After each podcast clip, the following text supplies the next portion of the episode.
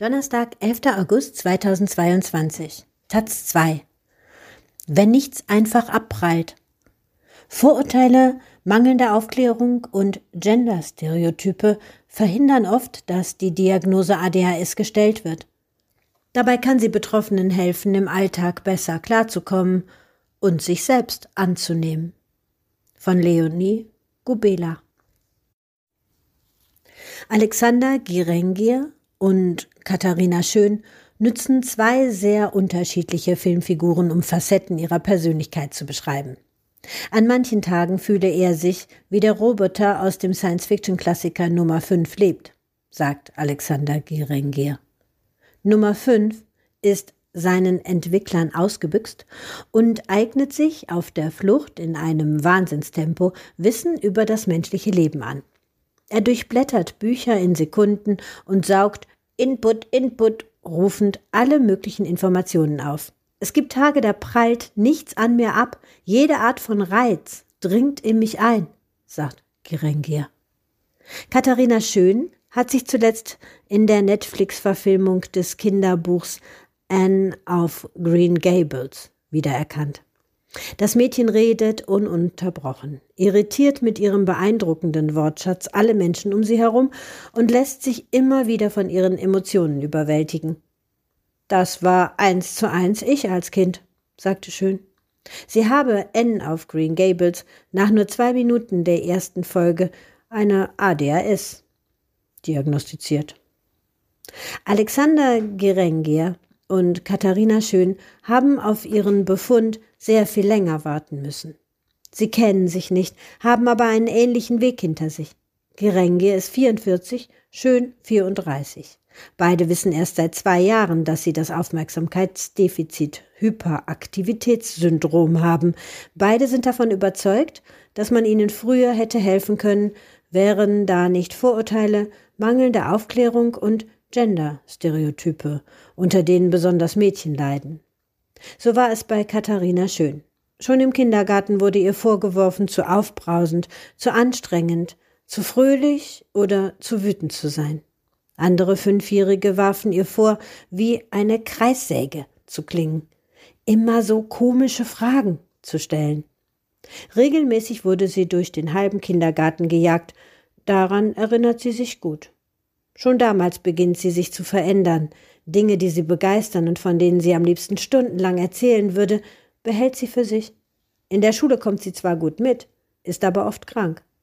Heute erklärt sie sich das mit der enormen geistigen Anstrengung, die sie zum einen in Konzentration und Zuhören und zum anderen in soziale Anpassung investieren musste.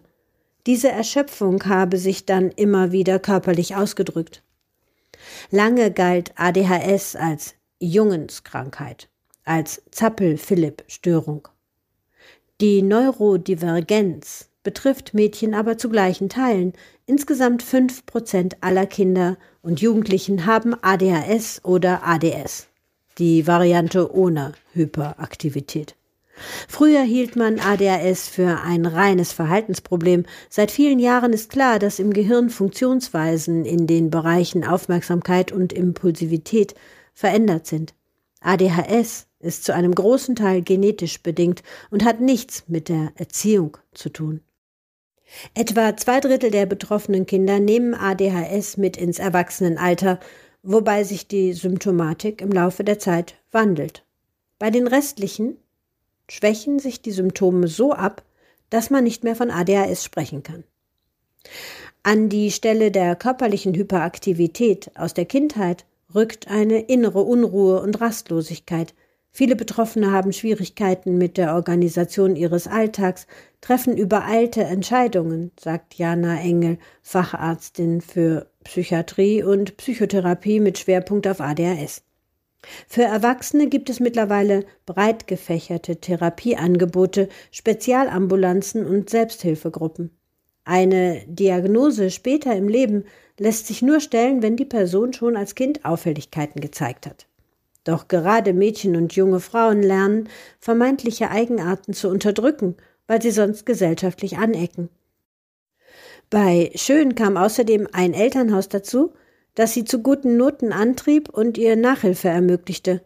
In solchen Fällen tritt ADHS erst richtig zutage, wenn man mit Ausbildung oder Studium beginnt und viel selbst organisieren muss, sagt Jana Engel. Auch würden Frauen häufiger fehldiagnostiziert als Männer, bekämen Persönlichkeitsstörungen wie Borderline bescheinigt. Schön geht ganz ohne Diagnose durch ihre Zwanziger. Weil sie immer wieder Dinge innerhalb von Sekunden vergisst, glaubt sie zwischenzeitlich an Demenz erkrankt zu sein und informiert sich darüber. Alexander Gerenge hingegen macht durch, was erfahrungsgemäß eher bei Frauen passiert. Er besucht Ärztinnen, Psychiaterinnen, Neurologinnen und hört bipolare Störung, schwere Depression, chronische Herzschwäche.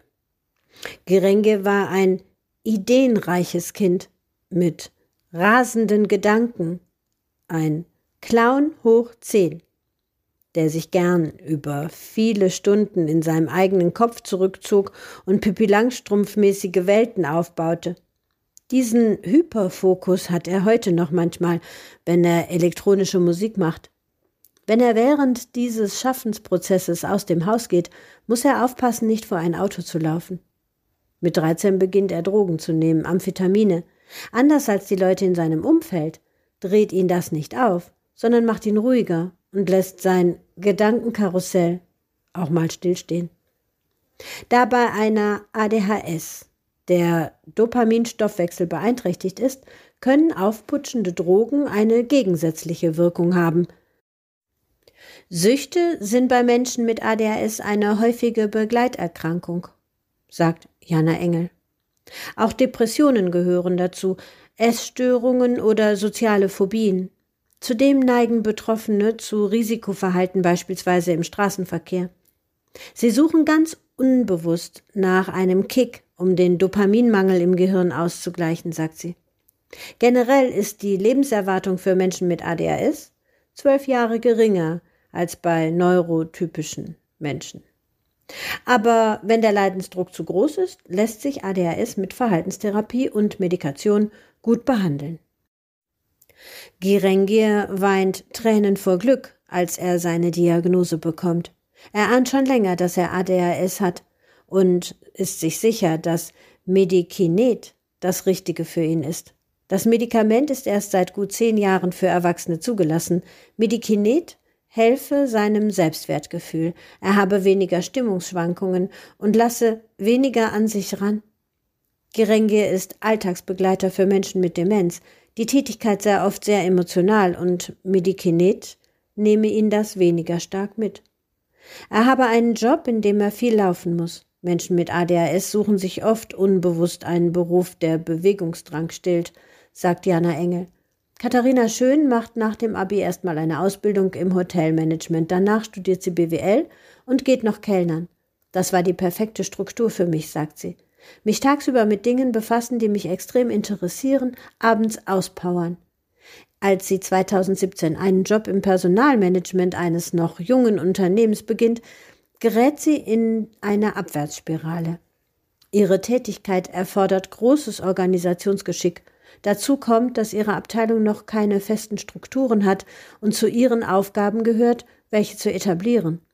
Sie hat ständig Angst, etwas falsch zu machen und muss sehr viel Energie aufbringen, um ihre Konzentration aufrechtzuerhalten. Ein Jahr später kommt sie mit einer Nierenentzündung ins Krankenhaus. Menschen mit ADHS können nicht besonders gut in sich hineinhorchen, sich fragen, wie geht es mir eigentlich? Hab ich Hunger? Hab ich Durst? Sollte ich mal auf die Toilette? Weiß sie mittlerweile. Als es auch mit ihrer psychischen Gesundheit bergab geht, stößt sie in einem Burnout-Selbsthilfebuch auf ein paar wenige Sätze, in denen ADHS thematisiert wird.